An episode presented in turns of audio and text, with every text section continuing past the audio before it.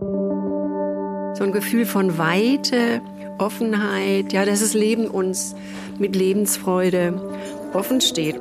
Als Wissenschaftler haben wir die Aufgabe, diesen Prozess der Selbstbefreiung des Menschen von den unbegriffenen Mächten zu forcieren.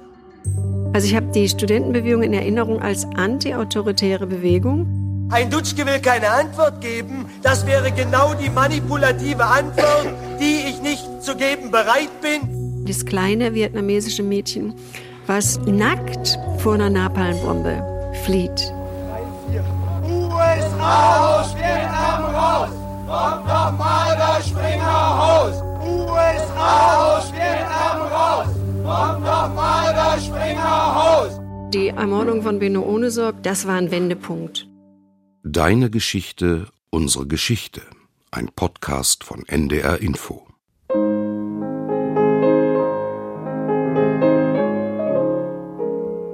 Deine Geschichte erzählt dein Leben. Unsere Geschichte erzählt von unser aller Leben. Ich habe mit Zeitzeugen gesprochen. Ich habe in den Tonarchiven recherchiert. Deine Geschichte. Unsere Geschichte.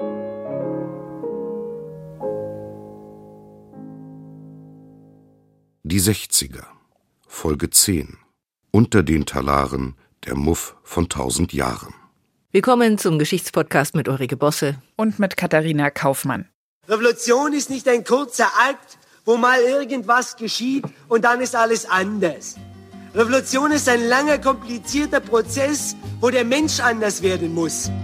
Mm, cut on out of there. We just cut on out of there. Diese Vorstellung, wir müssen auch anders leben. Cut on out of there. Cut on out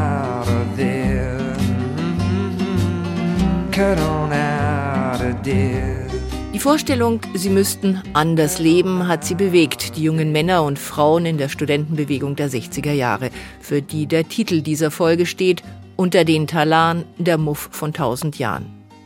Das war ein Slogan gegen die verknöcherten Verhältnisse, erst an den Universitäten, dann in der ganzen Gesellschaft.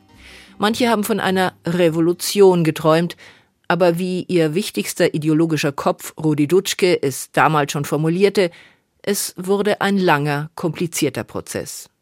Sie haben es nicht geschafft, dass der Mensch anders wird, aber die Gesellschaft in Deutschland, die wurde anders. Wie die Menschen miteinander umgehen, die Moralvorstellungen, die Lebensformen, die Verantwortung gegenüber der eigenen Geschichte, das Bewusstsein für demokratische Prozesse. Eine von denen, die damals diese Vorstellung hatte, wir müssen anders leben, das ist Eva Quistorp. Sie ist die Zeitzeugin unserer heutigen Folge. Ich komme ja aus einer Generation aus der Nachkriegszeit, 1945 geboren, also ganz nah am Krieg und der Nazizeit und an den Trümmern und auch Kriegsschäden und Traumata dran. Ich habe Eva Quistorp in Berlin getroffen und zwar in einem Café. Das hört man leider auch ein wenig, falls also ja manchmal Geschirrgeklapper im Hintergrund zu hören ist bei ihren O-Tönen, dann liegt das eben daran. Sie stammt ursprünglich aus Detmold, aber hat in Berlin studiert, dem Zentrum der Bewegung. Was sie von vielen ihrer Kommilitonen unterschied, das ist, dass ihre Familie während des Zweiten Weltkriegs in ganz klarer Opposition zum Nationalsozialismus gestanden hatte und auch nach dem Krieg keineswegs zu den ganzen Gräueltaten der Nazis geschwiegen hat. Ihr Vater war Pfarrer. Wir mussten ja jeden Tag in den Gottesdienst gehen. Das war eine große Schule für mich, denke ich. Und ähm, hat mein Vater eigentlich jeden Sonntag zum Thema Judenverfolgung geredet. Also ist ganz anders als eigentlich, was die 68er dann thematisiert haben, das Schweigen der Eltern. Und also habe ich eigentlich jetzt erst im Alter begriffen, dass ich aus einer ganz anderen Familie als viele 68er kam. The answer, my friend, is blowing in the wind. The answer is blowing in the wind. Damals, nach dem Abitur, war sie erstmal froh, dass sie rauskam aus der Familie und aus Detmold, um in der großen Stadt Berlin zu studieren. Für mich war dieses Gefühl, so von Druck weg zu sein und jetzt Lebensfreude auch entwickeln äh, zu dürfen, glaube ich, wichtig. Nach einer strengen Erziehung, also ich habe ja sogar noch Hunger erlebt oder wie wichtig überhaupt ein Glas Milch war oder dass man kein Stück Brot und keinen Krümel wegwerfen durfte. Also ich habe die Härten der Nachkriegszeit noch erlebt und da war dann Berlin 60er Jahre so ein Gefühl von Weite, Offenheit, ja, dass das Leben uns mit Lebensfreude offen steht. Jetzt wird alles anders. In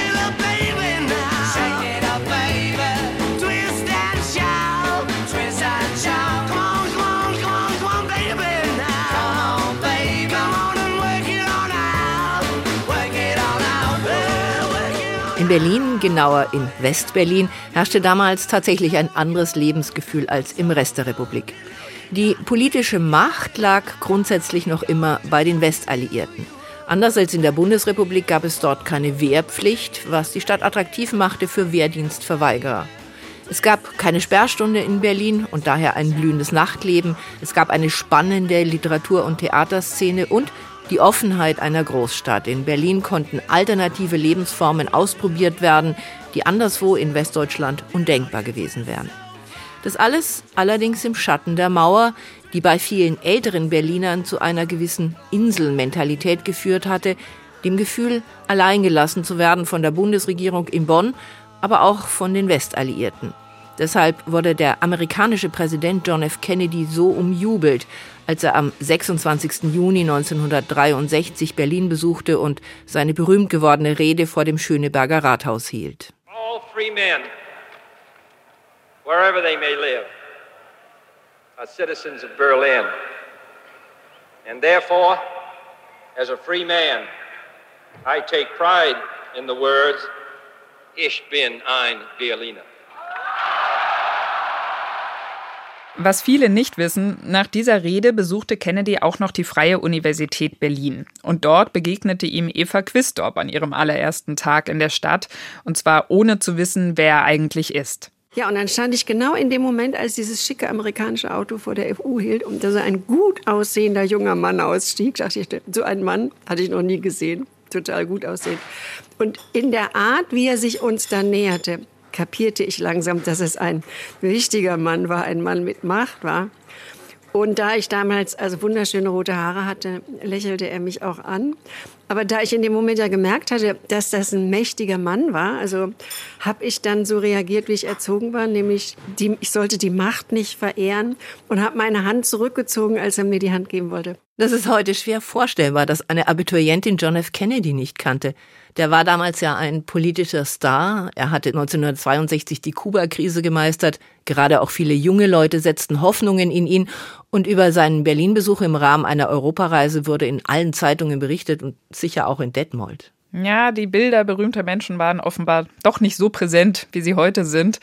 Eva Quistorp, glaube ich, hat mir diese Anekdote aber vor allem erzählt, um eines deutlich zu machen, nämlich, dass sie von ihrem Elternhaus her eine ganz bestimmte Haltung mitbekommen hatte, die sie dann später motiviert hat, an der Studentenbewegung teilzunehmen. Es zeigt aber vielleicht auch, dass ich in den Jahren danach und dann eben auch in der Studentenbewegung und Protest- und Friedensbewegung das bei mir wohl doch immer ein Antrieb war, machtkritisch und auch kritisch gegenüber Ruhm und Berühmtheit und Stars zu sein. The answer is blowing in the wind.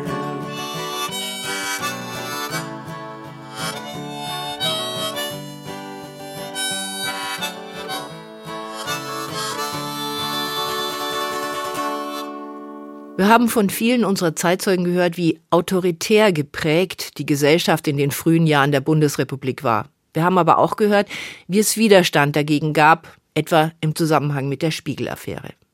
Ab Anfang der 60er Jahre bildete sich eine liberale und linke Opposition heraus, getragen von Schriftstellern und Intellektuellen, von Gewerkschaften, auch von Studenten. Durch die Kampagne gegen die Notstandsgesetzgebung, die die Bundesregierung plante, und dann auch durch die Proteste gegen den Vietnamkrieg wurde daraus eine immer breitere Bewegung. Als CDU und SPD 1966 die Große Koalition bildeten und die kleine FDP die einzig verbliebene Opposition im Bundestag blieb, formierte sich die APO, die außerparlamentarische Opposition.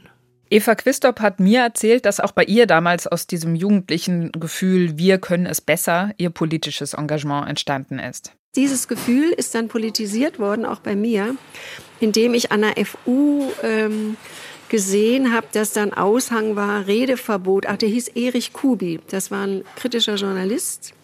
Der hat wohl entweder zum Vietnamkrieg oder eben zu den Nazis, die weiter in hohen Positionen sind, hat der eine kritische Position vertreten. Und der hatte Redeverbot an der FU. Und das war für einige von uns schon so ein Stein des Anstoßes. Wie kann eine freie Universität, wie kann es da Redeverbot geben? Es gab in den 60er Jahren in fast allen westlichen Industrieländern Protestbewegungen und Auseinandersetzungen zwischen traditionsorientierten und modern denkenden Teilen der Gesellschaft. In der Darstellung oft zugespitzt zwischen alt und jung. Die Schwerpunkte aber waren unterschiedlich. In den USA ging es aus von der Bürgerrechtsbewegung und war später geprägt von den Protesten gegen den Krieg in Vietnam, verbunden mit einer allgemeinen Kritik an der Ausbeutung von Ländern der dritten Welt, was dann auch anderswo auch in Deutschland aufgegriffen wurde. In Frankreich verband sich die neue Opposition stärker mit der alten Arbeiterbewegung, die von Gewerkschaften und Kommunisten getragen wurde. Auch in Italien gab es solche Verbindungen. In Deutschland spielte die Auseinandersetzung mit der NS-Vergangenheit eine große, eine besondere Rolle. So hat mir das auch Eva Quistorp erzählt, auch wenn das Themenspektrum der studentischen Proteste insgesamt breiter war. Diese Vorstellung, wir müssen auch anders leben, nicht nur andere Politiker wählen, nicht nur die Nazizeit aufarbeiten und dann, wenn es möglich ist, noch Verbrecher äh, gefangen nehmen und die Opfer ehren, das Thema der offiziellen Reden der Studentenführer, was sie ja meist waren, war dann der Kapitalismus, der Imperialismus und natürlich auch Nazi-Richter oder Nazi-Professoren. Und das war natürlich auch ein irres historisches Gewicht, ja, so eine Art historischer Last, mit der wir uns auseinandergesetzt haben. Der Spruch unter den Talaren der Muff von tausend Jahren, der sich gegen verknöcherte autoritäre Verhältnisse an den Universitäten richtete, war ja auch eine Anspielung auf Hitlers Wahn vom tausendjährigen Reich. Und nicht nur die Studierenden fürchteten, die Notstandsgesetze könnten zu einem neuen Ermächtigungsgesetz führen, wie bei Hitlers Machtübernahme 1933. Seit Ende der 50er Jahre wurde über Gesetze diskutiert, die die Handlungsfähigkeit des Staates in Notsituationen wie Naturkatastrophen, einem Aufstand oder Krieg garantieren sollten. 1968 wurde eine entsprechende Grundgesetzänderung dann beschlossen. Zunächst waren aber auch viele Bürger, die nicht politisch aktiv waren, skeptisch gegenüber den entsprechenden Plänen der Bundesregierung. In einer Radioumfrage aus dem Jahr 1966 sprach sich eine überwältigende Mehrheit gegen die geplanten Notstandsgesetze aus. Damit gibt man der Regierung irgendwie zu große Gewalt, würde ich sagen. Also ehrlich gesagt, ich bin nicht so begeistert davon. Wozu brauchen wir Notstandsgesetze?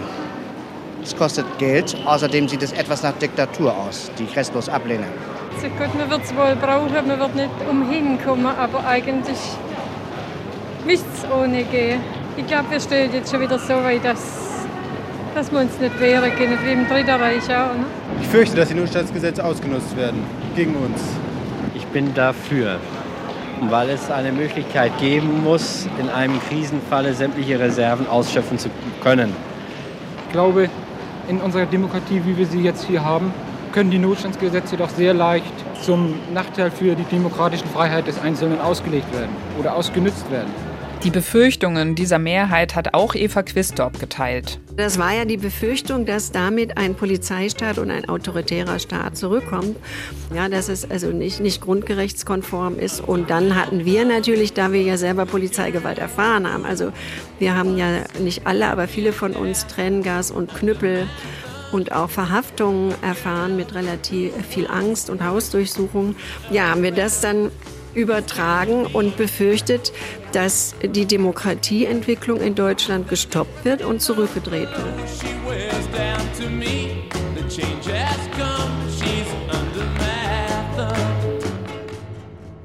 Führend in der deutschen Studentenbewegung war der SDS, der Sozialistische Deutsche Studentenbund. 1949 gegründet, war er zunächst der Hochschulverband der SPD. Den Reformkurs der Partei im Godesberger Programm ging der SDS aber nicht mit. Er verstand sich dann als Teil der internationalen Neuen Linken und später der APO. Mit dem SDS hatte Eva Quistorp einige Überschneidungspunkte. Sie war bei ganz vielen Veranstaltungen von dem Studentenbund mit dabei. Sie ist ihm gegenüber aber trotz allem nicht ganz unkritisch eingestellt gewesen. Ich bin zum Beispiel nicht dem SDS beigetreten, weil ich dachte, wir sind doch jetzt hier eine freie Bewegung. Wozu brauche ich noch Vereine? Das fand ich passte nicht zu einer antiautoritären Bewegung. Also ich habe die Studentenbewegung in Erinnerung als antiautoritäre Bewegung, die von daher auch mit sich selber dann im Konflikt war. Also brauchen wir Führungsfiguren, äh, die haben sich natürlich zu den Demonstrationen eben äh, Strategien auch überlegt und die haben gemeinsame Texte gelesen und diskutiert. Also war schon ein ziemlicher Debattenverein, außer äh, Demos vorbereiten. Eva Quistorp hat mir erzählt, dass damals neben der klassischen Demonstration ganz viele neue Protestformen entstanden sind. Und diese Vielfalt, die hat ihr total gefallen. Die war für sie so ein Ausdruck von Freiheit. Zum Beispiel die sogenannten Sit-ins an den Unis. So habe ich das allererste Sit-In dann entdeckt. Im Audi Max der FU war so ein schöner Innenraum mit einem alten Baum. Und das fand ich natürlich toll, sich im Kreis um einen Baum zu setzen, dass das eine politische Aktion sein konnte, fand ich klasse. Weil das dann irgendwie nicht nur große Reden waren, ja, und man musste sonst was wissen, sondern man konnte sich einfach in den Kreis setzen und dabei eben, was wir später dann gewaltfrei nannten, das Wort kannte man auch noch nicht, aber es hat mich angezogen. So geriet ich dann in die allerersten Sit-Ins rein. Und dann gab es auch noch Teach-Ins. Also für mich waren diese Teach-Ins die Informationszentrale. Also was heute für Leute ihr Handy ist mit allen möglichen Webseiten und Apps, das waren für uns die Teach-Ins. Das waren eine, da hat man ja auch nicht nur der Rede der Männer, die da vorne redeten, zugehört, sondern da hat man sich getroffen. Das war ein ihrer Treffpunkt, ja, wo man Leute kennenlernte, Liebschaften entstanden, wo Flugblätter, Flugblätter und Raubdrucke ausgetauscht wurden. Das Verteilen von Flugblättern war übrigens auch ein ganz neue Art von Tätigkeit. Es war auch mit Mut verbunden und mit Zivilcourage verbunden. Die haben ja auch nicht einfach so gestreut, sondern dann Menschen einzeln in die Hand gegeben. Das war immer so, wie dann sich einem Shitstorm eventuell oder bösen äh, Blicken aussetzen oder dass man selber gebrandmarkt war. Wenn Eva Quistorp vom Anti-Autoritären in der Studentenbewegung schwärmt und von Aktionsformen mit Happening-Charakter, sollte man die situationistische Internationale und die subversive Aktion erwähnen, Gruppen, die mit Aktionsformen arbeiteten, die in der Kunst entwickelt wurden und die die Studentenbewegung dann beeinflusst haben. Die subversive Aktion war ursprünglich in München gegründet worden von Dieter Kunzelmann, der dann später in Berlin Mitbegründer der berühmten Kommune 1 wurde, einer Wohngemeinschaft, die mit den von ihr als kleinbürgerlich und spießig empfundenen Lebensformen brechen wollte. Und der das sogenannte Pudding-Attentat mit Pudding, Mehl und Farbe auf US-Vizepräsident Humphrey bei dessen Deutschlandbesuch plante. Aber es gab auch ein intellektuelles Fundament für die Ideen, die von den Studierenden diskutiert wurden. Der Begriff antiautoritär, unter den sich die Studentenbewegung stellte, der war intellektuell vorgedacht und erörtert in den Schriften der Frankfurter Schule, also von Philosophen wie Theodor W. Adorno, Max Horkheimer oder Herbert Marcuse. Die Westberliner Gruppierung der subversiven Aktion, zu der auch Rudi Dutschke gehörte, trat dann im Januar 1965 dem SDS bei und brachte all das dort ein, Aktion wie intellektuelle Auseinandersetzung. Was die Studenten dabei von ihren Universitäten erwarteten, formulierte Dutschke bei einer der vielen Podiumsdiskussionen, an denen er teilnahm, so. Wissenschaft als Moment der Selbstbefreiung des Menschen von unbegriffenen Mächten. Das heißt Aufklärung aus dem wissenschaftlichen Studium heraus. Und als Wissenschaftler haben wir die Aufgabe, diesen Prozess der Selbstbefreiung des Menschen von den unbegriffenen Mächten zu forcieren und uns nicht zu Objekten anderer Mächte der Gesellschaft zu machen. Rudi Dutschke wurde auch von Eva Quistorp hoch geachtet und auch privat sehr gemocht, denn sie kannte ihn und seine Frau Gretchen ziemlich gut. Ich hatte zu ihm ein gutes Verhältnis, weil ich habe ihn im Haus Gollwitzer eben bei meinem Theologenprofessor kennengelernt, zusammen mit seiner Frau und dann auch seine, seinen Sohn Hosea, mit dem ich gespielt habe. Und mit Gretchen habe ich ganz frühe Gespräche über Ernährung geführt. Die hat sich so ihr eigenes Revier gesucht. Rudi Dutschke ist für uns heute das Gesicht und die Stimme der Studentenbewegung, auch wenn damals sehr viel mehr Leute wichtige Rollen gespielt haben. Aber er hatte die intellektuellen Fähigkeiten und die rhetorische Begabung, manche sagen auch die demagogischen Fähigkeiten, um Leute in den Bann zu ziehen. Wobei er offenbar in der Öffentlichkeit stärker als Studentenführer wahrgenommen wurde als von den Studierenden selbst, wie ein Student damals bei einer der Aktionen einem Reporter sagte. Der Dutschke wird immer mehr von der Öffentlichkeit in eine Rolle hineingedrängt, die er selbst überhaupt nicht übernehmen will.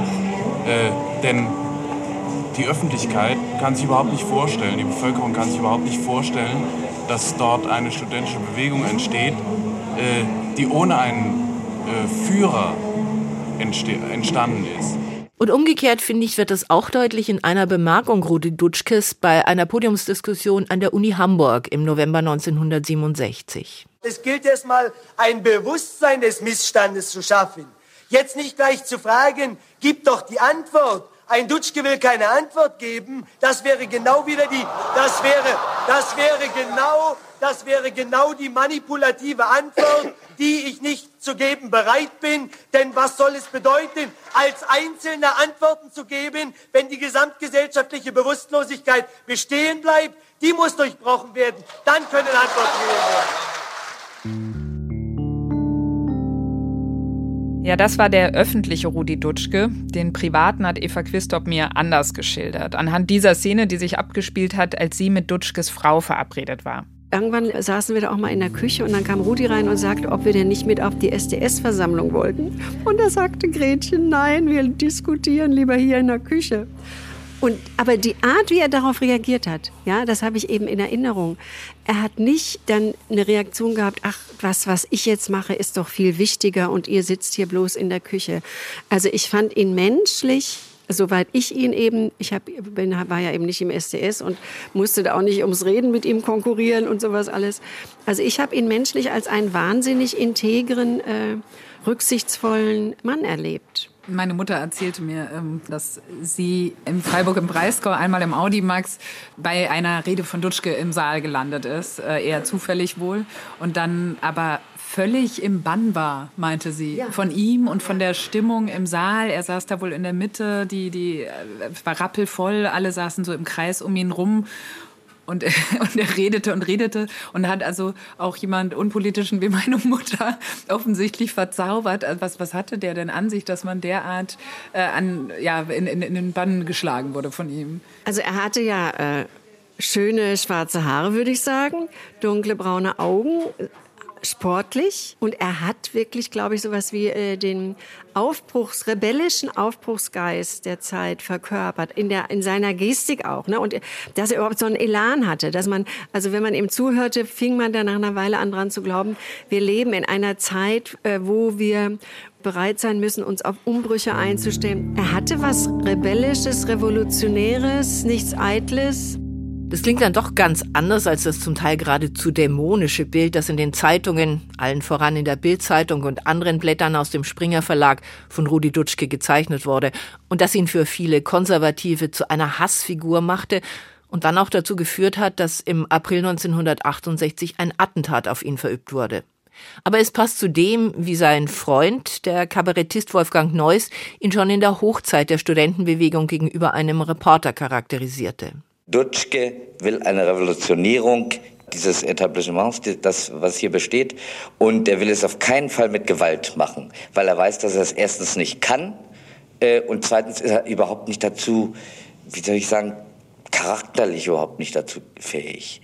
Er ist, Sie wissen, dass er ähm, äh, mal Theologie studiert hat und dass er nach meiner Meinung von dem Protestantismus, äh, der sich natürlich nach links neigt, immer noch stark beeinflusst ist.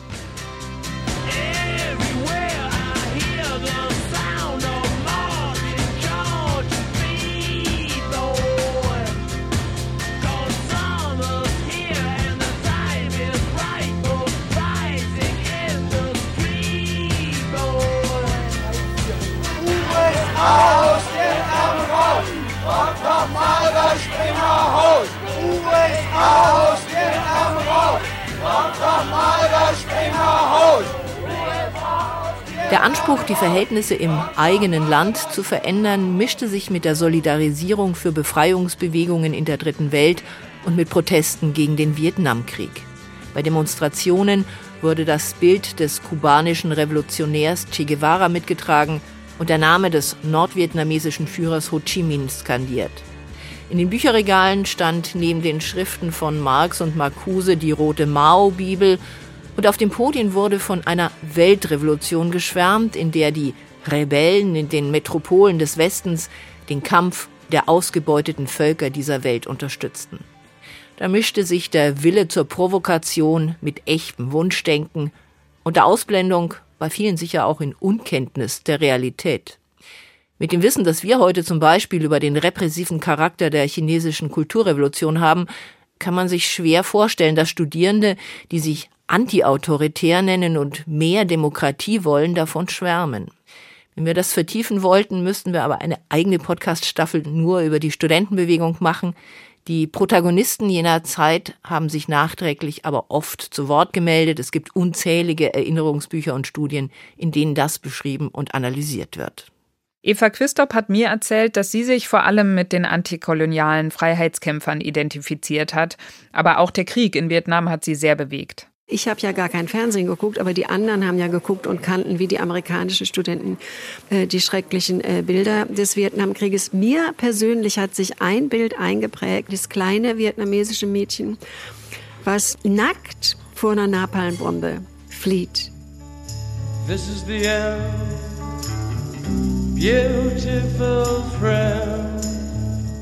Seit 1955 wurde in dem nach der Unabhängigkeit geteilten Land gekämpft und es wurde letztlich ein Stellvertreterkrieg zwischen den Großmächten im Kalten Krieg in Vietnam geführt. Im Februar 1965 ließ US-Präsident Johnson Nordvietnam erstmals direkt bombardieren. Ab März schickte er immer mehr Bodentruppen nach Südvietnam und Russland und China schickten Soldaten nach Nordvietnam. Die Kämpfe griffen im Laufe der Zeit auch über auf die Nachbarstaaten, auf Laos und Kambodscha. Über Deutschland wurde zum Teil der Nachschub für die US-Truppen in Vietnam abgewickelt und es gab sogar eine Debatte, ob die Bundeswehr die USA in Vietnam unterstützen solle. Jedenfalls war das Gegenstand einer Radioumfrage im Jahr 1966 mit durchaus gemischten Ansichten. Nein, ich kann das nur ablehnen. Oh, sicher, ich bin immer dafür, denn wir dürfen uns nur nach den Amerikanern hier richten, weil das unsere einzigen Freunde, wirklichen Freunde sind. Ich wäre dafür, dass sie, wir Soldaten rüberschicken, aber nur freiwillig. Nein, ich bin völlig dagegen. Also man sollte sie nicht unnötig da einmischen. Also ich bin streng dagegen. Ja, bin ich dafür. Ja, die Amerikaner haben ja sonst alles alleine zu machen. Und in gewisser Beziehung stehen wir ja in deren Schuld. Nein, ich bin dagegen. Denn es würde sich heute nicht vorausschauen lassen, welche Folgen das einmal hat, ob das überhaupt für uns richtig ist. Wir haben schon oft erlebt, dass wir als Soldaten missbraucht worden sind. Ich an und für sich ja, weil ich bin konsequent gegen den Kommunismus. Das ist ausgeschlossen. Einmal haben wir einen Krieg mitgemacht und haben den auch glatt verloren. Da können wir nicht jetzt schon wieder mit dem Krieg mitspielen. Eva Quistop hat mir gesagt, dass sich die Proteste gegen den Vietnamkrieg damals aus ihrer Sicht nicht mit der Friedensbewegung der 70er Jahre vergleichen lassen. Also ich habe nur in Erinnerung Anti-Vietnamkrieg. Ich habe nicht Antikriegsbewegung oder Friedensbewegung für die Zeit in Erinnerung, weil es sich auch sehr spezifisch auf Vietnam, Laos und Kambodscha, also hier um die Ecke an der Technischen Universität, war ja im Februar 68, ne? der große internationale Vietnamkrieg-Kongress. Da habe ich das erste Mal so internationale europäische Zusammenarbeit auch kennengelernt. Da waren ja Delegationen aus den USA, aus Frankreich, England und sonst wo da. Also da war ich mitten äh, drin dabei und von der TU ging dann die Demo los. Und dann kann ich erinnern, dass wir die S-Bahn-Brücken genutzt haben, damit es so schön widerhallt. Laos und Kambodscha. Ich hatte keine Ahnung, wo diese Länder liegen, muss ich zugeben. Aber ich wusste, ich muss jetzt immer rufen, Vietnam, Laos und Kambodscha. Also es war eine Protestbewegung gegen die, den Krieg in diesen äh, drei asiatischen äh, Ländern. This is the end, my only friend, the end of our elaborate plans, the end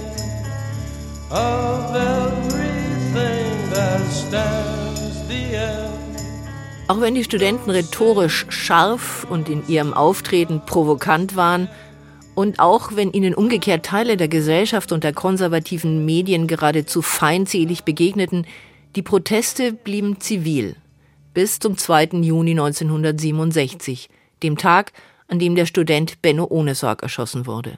Und das war ein Tag, an dem auch Eva Quistorp mittendrin im Geschehen war. Ich erinnere mich, dass es ein Sonntag war, weil ich morgens noch in der Kirche war, in der Kirche schon Flugblätter gegen äh, den Scharbesuch verteilt habe. Der persische Schah Reza Pahlavi war mit seiner Frau zu Besuch in Berlin. Bei einer Demonstration gegen sein Regime am Vormittag hatte eine Gruppe iranischer Agenten, Jubelperser wie sie genannt wurden, auf Demonstranten eingeprügelt. Als das Kaiserpaar abends in die Oper geht, versammeln sich dort etwa 2000 protestierende Menschen unter ihnen Benno Ohnesorge, ein Mitglied der evangelischen Studentengemeinde, der zum ersten Mal bei einer Demonstration dabei ist, mit seiner schwangeren Frau. Und kam dann ausgerechnet in dem Moment hier vor der Oper an, als der Schah und seine schöne Pfarrer Diba, begleitet von Pfarrer Alberts, in die Oper reingingen. Und mich hat damals beschäftigt, wie kann man denn nur ähm, sozusagen einen, der so schlechte Politik in seinem Land macht, in die Oper führen und ihn dann auch noch Mozart hören lassen. Ja, und dann rechts und links von mir standen Demonstranten. Zunächst sind es friedliche Proteste, dann fliegen Tomaten, Eier und Stinkbomben. Und dann fängt die Polizei an, die Demonstrierenden auseinanderzutreiben. Mit Schlagstöcken und Wasserwerfern werden sie in Seitenstraßen gedrängt, Polizisten in Zivil verfolgen Fliehende, verprügeln sie, suchen vermeintliche Rädelsführer. Das war ein relativ schwüler äh, Sommertag also diese Stimmung. Und dann hörte ich irgendwie in der Nähe Schreie und dachte, ruhig bleiben. Und dann merkte ich, dass rechts irgendwas flog und wurde nervös und dachte, äh, da will ich nicht reingeraten, gehst du lieber weg. Und dann stand ein Polizist, ich merkte, dass ein Polizist direkt hinter mir stand. Und dann habe ich ähm, in dem Moment der Angst ihn gefragt, was ist denn da los? Und dann sagte der zu mir, Sie haben einen von uns erschossen. Und dachte nur, welcher Idiot hat denn einen Polizisten erschossen? Und ist das wirklich wahr? Habe ich aber gleichzeitig auch überlegt und hat, wusste nur, wenn die das hier als Nachricht verbreiten, dann wird es ganz gefährlich. Aber es ist kein Polizist erschossen worden. Benno Ohnesorg hatte aus einem Hinterhof Schreie gehört und war hin, um zu sehen, ob er helfen kann. Doch auch auf ihn wird dort eingeprügelt und dann trifft ihn ein Schuss aus etwa anderthalb Metern in den Hinterkopf. Schütze ist der Polizist Karl-Heinz Kurras. Ja, es war unheimlich. Ne? Es wurde ja auch im, langsam immer dunkler und irgendwann hörte man dann die Krankenwagen-Sirenen. Das war auch ganz schlimm, weil man ja wusste, irgendjemand ist jetzt wirklich eventuell erschossen worden. Und dann ging das los, dass irgendwelche Leute was gehört hatten und was sagten. Und dann, dann habe ich in der Nacht noch erfahren, dass ein Student erschossen worden ist. Also es war so, als hätte uns das alle, als hätte uns das alle getroffen, als wäre das ein Bruder, ein Verwandter von uns gewesen, als wäre das eine, ja, das war so ein Gefühl, sie haben beispielhaft einen von uns umgebracht. Damit sind wir alle getroffen.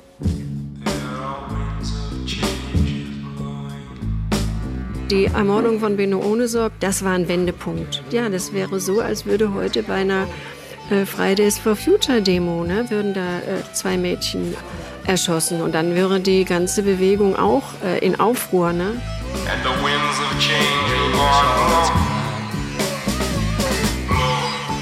So vergleicht Eva Quistorp das. Das mag jetzt dem einen oder anderen unpassend vorkommen. Ich glaube, sie wollte mir damit einfach beschreiben, was das für ein enormer Kipppunkt war. Eben waren die Demonstranten noch weitgehend friedlich, dann wird ohne Sorg ermordet und ja, dann kippt eben alles hin zu radikaleren Tönen und zwar auf beiden Seiten den Tag nach dem 2. Juni 67 war ich hier den ganzen Tag auf dem Kudamm mit anderen, haben wir mit Bürgern geredet, sind dann ja auch beschimpft worden als langhaarige Affen oder wir sollten doch rübergehen in den Osten oder man sollte uns vergasen. Also das hatte alles das Niveau heutiger schlimmer Shitstorms, nur dass wir die direkt körperlich äh, im Gegenüber und nicht im Internet erlebt haben. Im Grunde genommen bot ja auch diese Situation einen Generationenkonflikt par excellence, weil ja die, die auf die Straße gingen, den Zweiten Weltkrieg entweder überhaupt nicht oder nur als Baby miterlebt äh, hatten. Ja, das war ganz stark. Also einmal äh wir haben die mit unserer Jugend auch bedroht, ne, in ihrer, ähm, wie sie sich so ihre eigene Geschichte zurechtgelegt haben und wie sie überlebt haben. Und dass die natürlich eine ganz andere Angst in den Knochen hatten als wir. Worüber wir damals gelacht hatten, haben. Wir haben darüber gelacht, die hatten Angst, dass die Russen kommen. Ne? Sowas konnten wir überhaupt nicht verstehen. Ne? Und äh, ja, irgendwie so nach dem Motto, jetzt kommen wir. Äh, wir blicken mehr durch als ihr. Ihr habt Scheiße gebaut äh, mit dem Zweiten Weltkrieg und der Nazizeit. Und das könnte man doch alles äh, ganz anders machen. Und guckt euch die Befreiungsbewegung an. Äh, wir, hatten, wir hatten ganz wenig Verständnis für die äh, Ängstlichen. Aber die hatten ja auch überhaupt kein Verständnis für uns. Also das mit, man sollte euch vergasen, habe ich wirklich gehört. Ne?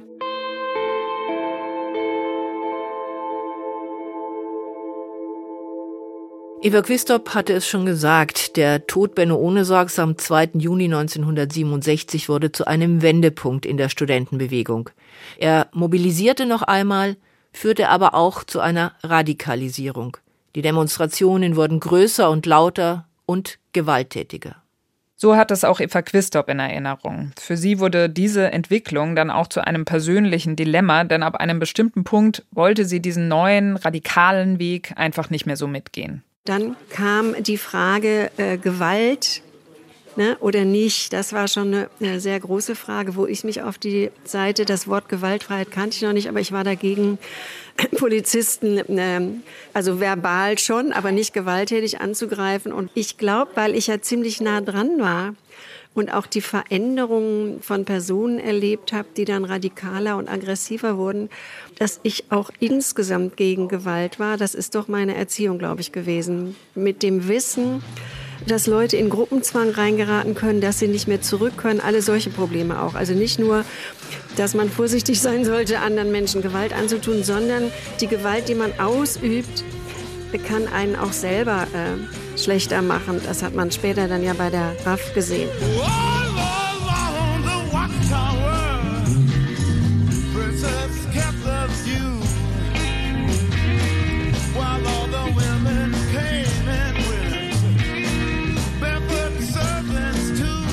Die gesellschaftliche Konfrontation wurde schärfer und Gewalt wurde ein Mittel der Auseinandersetzung auf beiden Seiten.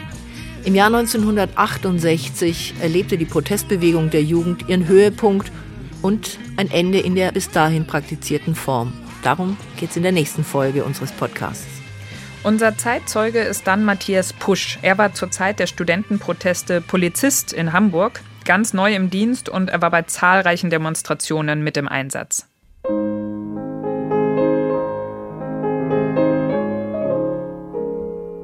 Sabine und Georg haben diesmal den Podcast mit uns produziert. Und diese Folge ist wie alle anderen Folgen von Deine Geschichte, unsere Geschichte auch in der ARD Audiothek zu finden. Texte, Fotos und Filme zum Podcast gibt es unter ndr.de-geschichte. Und über Lob, Kritik und Anmerkungen freuen wir uns weiterhin unter der E-Mail-Adresse deinegeschichte.ndr.de.